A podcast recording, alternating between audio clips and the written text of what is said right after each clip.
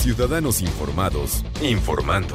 Este es el podcast de Iñaki Manero, 88.9 Noticias. Información que sirve. Tráfico y clima cada 15 minutos. Perros que muerden todo, sobre todo de cachorrito, los llevamos a la casa. Y eso también es, fíjese que es causa de que mucha gente pues, se arte, se aburre, no sabe qué hacer. Y como pues tampoco entendemos que es un ser vivo y que no tiene un botón de apagado y de encendido, es un ser vivo que igual que a los niños, pues hay que educarlos. Igualito, igual que a nosotros también hay que educarnos, pero hay que hay que educar a los perros en sus propios términos y de acuerdo con su capacidad de comprensión. O sea, no podemos, no podemos querer eh, el, educar a un perro de acuerdo con los parámetros de la educación de un ser humano. O sea, no es lo mismo. Entonces, por eso tenemos que aprender el lenguaje perro, casi, casi, ¿no? De qué manera un perro puede entender que eso no está bien y que debe eh, de, mm, por lo menos, desahogar esa tensión que trae acumulada en otro tipo de cosas o eh, el pasear al perro, pues es, es maravilloso y eso ya no lo ha dicho pero Rodrigo muchas veces. Y lo dicen todos los especialistas en comportamiento animal. ¿Por qué? Porque estás ocupando el cerebro del animal. Entonces, mientras más ocupado esté el cerebro de un animal, menos eh, travesuras va a hacer en la casa. Pero Rodrigo González, especialista en comportamiento de perros, director de la Asociación Ladridos Ayudando y de la Escuela Canino Manos Ladrando. ¿Cómo estás? Buenas tardes. Mi estimado Iñaki, humanidad que me escucha muy bien, gracias. Sí, las mordidas, un tema polémico a un grado tal que hay gente que decide literalmente ya no tener al perrito porque los muerde demasiado.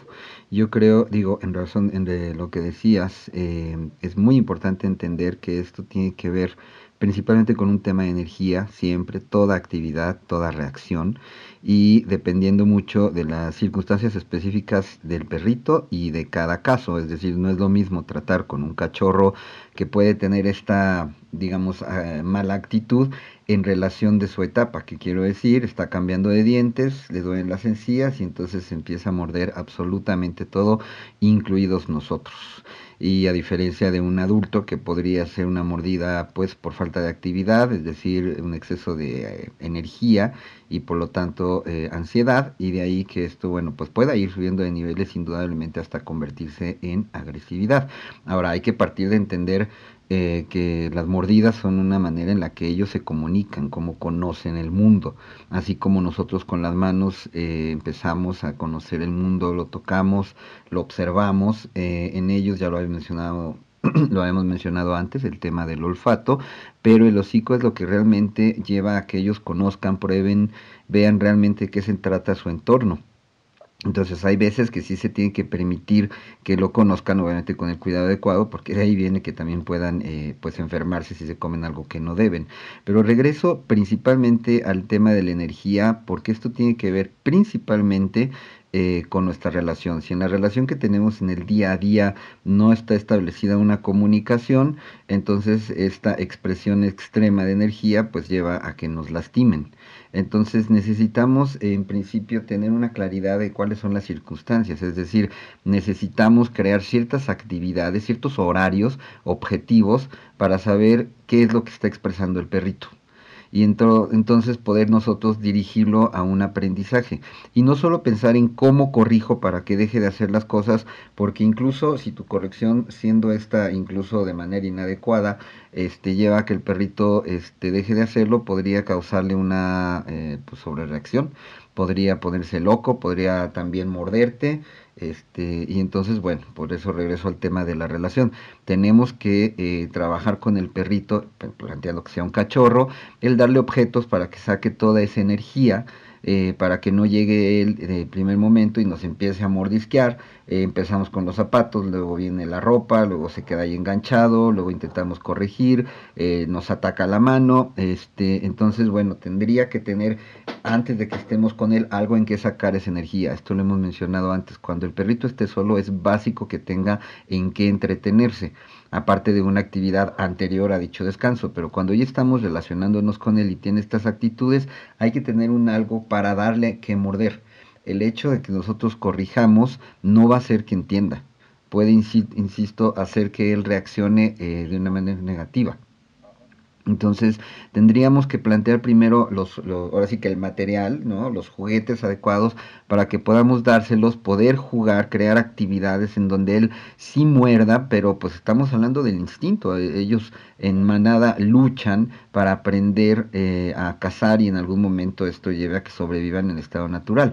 Con nosotros el juego, ya lo hemos platicado antes, es importantísimo, pero tiene que ser manejado de manera objetiva. Entonces le damos un que morder luchamos con él, le enseñamos a soltar, le enseñamos a tomar, le enseñamos a buscar los objetos, a, que trabaje el olfato eh, encontrando estos objetos y otra vez luchar con él. Y esto hace que él empiece a tener una relación de la actividad y no solo su instinto sea lo que determine sus malas acciones, que es como las vemos nosotros. También depende de, eh, estamos hablando de los perros que muerden todo, ¿por qué y qué hacer?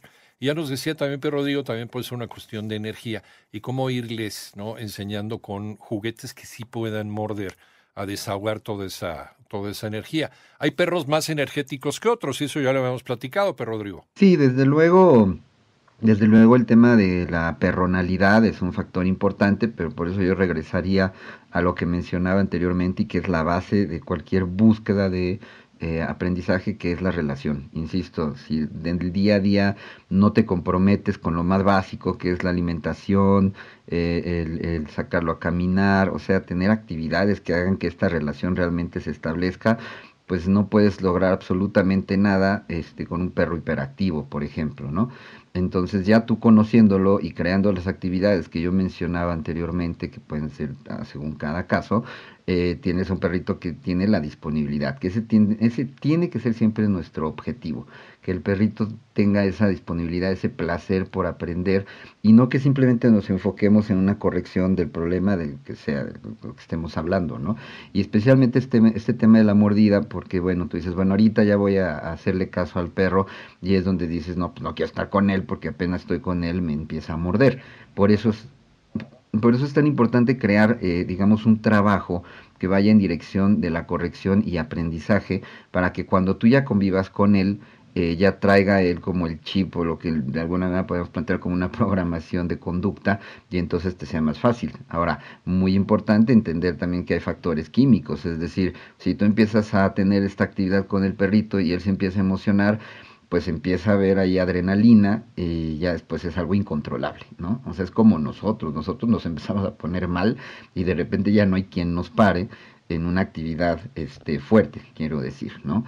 Entonces, aquí la importancia de entender el tema de la corrección es que hay una, como una estructura, es decir, si tú estás con él y va a empezar a morderte, tú ya sabes que eso va a suceder y por eso dedicas un tiempo para esto, insisto. Y cuando él empieza a morder, entonces puedes tú hacer una corrección que puede no reaccionar en absoluto, pero te puedes apoyar, podría ser por ejemplo con un atomizador para no caer en el típico periodicazo, que si bien el sonido ayuda, puede ser un aplauso, puede ser algo que haga que haga una pausa, a la redundancia, y deje de tener esta actitud pero no estás, eh, digamos, eh, limitando por completo la mala actitud, solamente es un lapsus de segundos. Eh, decía ahora el atomizador, puedes poner un atomizador eh, con el disparo, ajá, con disparo directo, pero cubierto, es decir, no puedes estar ahí echándole el agua como si fuera un matabichos, ¿no? O sea, te cubres esta, el, el, atomizador, dices no, haces un disparo y entonces para él va a ser un algo sorpresivo, ¿no? Relaciona el no con esta situación de sorpresa de recibir. Exactamente, y entonces eso le crea la mala, la mala este, em, em, experiencia y ahí tú ya puedes redirigir su energía dándole un algo que sí pueda morder y en el momento en que lo agarre entonces premiarlo y decirle muy bien, eso es, emocionarlo, empezar la lucha, aún dentro de la lucha también pedirle que deje de hacerlo con, eh, con la misma corrección. O sea, el objetivo obviamente es que aprenda el sentido del no, ya después hablaremos a detalle de cómo enseñar a corregir según las circunstancias o premiar, pero esto que estoy dando ahorita es, es, de suma importancia, porque en el momento en que tú vuelves a corregir y él deja de hacerlo y lo premias, entonces ya empieza a entrar dentro de esta mecánica de qué es lo que puede o qué no puede hacer. Importantísimo, importantísimo lo que hemos estado mencionando, que es el tema de la energía. Entonces, el momento en que él ya tiene un algo en que sacar esa energía, va a reducir las posibilidades de que eso se dirija hacia ti. Pero insistiré siempre en que es muy, muy importante crear un tiempo específico para la enseñanza y no solamente lidiar con las circunstancias de un alguien que nos ataca, ¿no? Por así decirlo, y que simplemente es malentendido. Entonces, si tiene actividades adecuadas, específicamente en este, en este tema de morder las cosas, insisto también en, dependiendo las circunstancias, si es cachorro o es adulto, para que entonces pueda sacar esa energía y después ya puedas llevarlo a otras circunstancias para que pueda convivir contigo en todo momento. Y tiene que ser inmediatamente, en el momento en que el perro llega a la casa y uno dice, ay, mira qué bonito, cómo se está comiendo la pantufla. Ya después conviertes eso en algo que es imparable. Rodrigo, pero Rodrigo González, ¿en dónde te encontramos? Estoy en YouTube como Perrisección y en Instagram y Facebook como Ladridos Ayudando y Humanos Ladrando. Gracias, Rodrigo. Pero Rodrigo González, especialista en comportamiento de perros, director de la Asociación Ladridos Ayudando y de la Escuela Canino Humanos Ladrando. Un abrazo.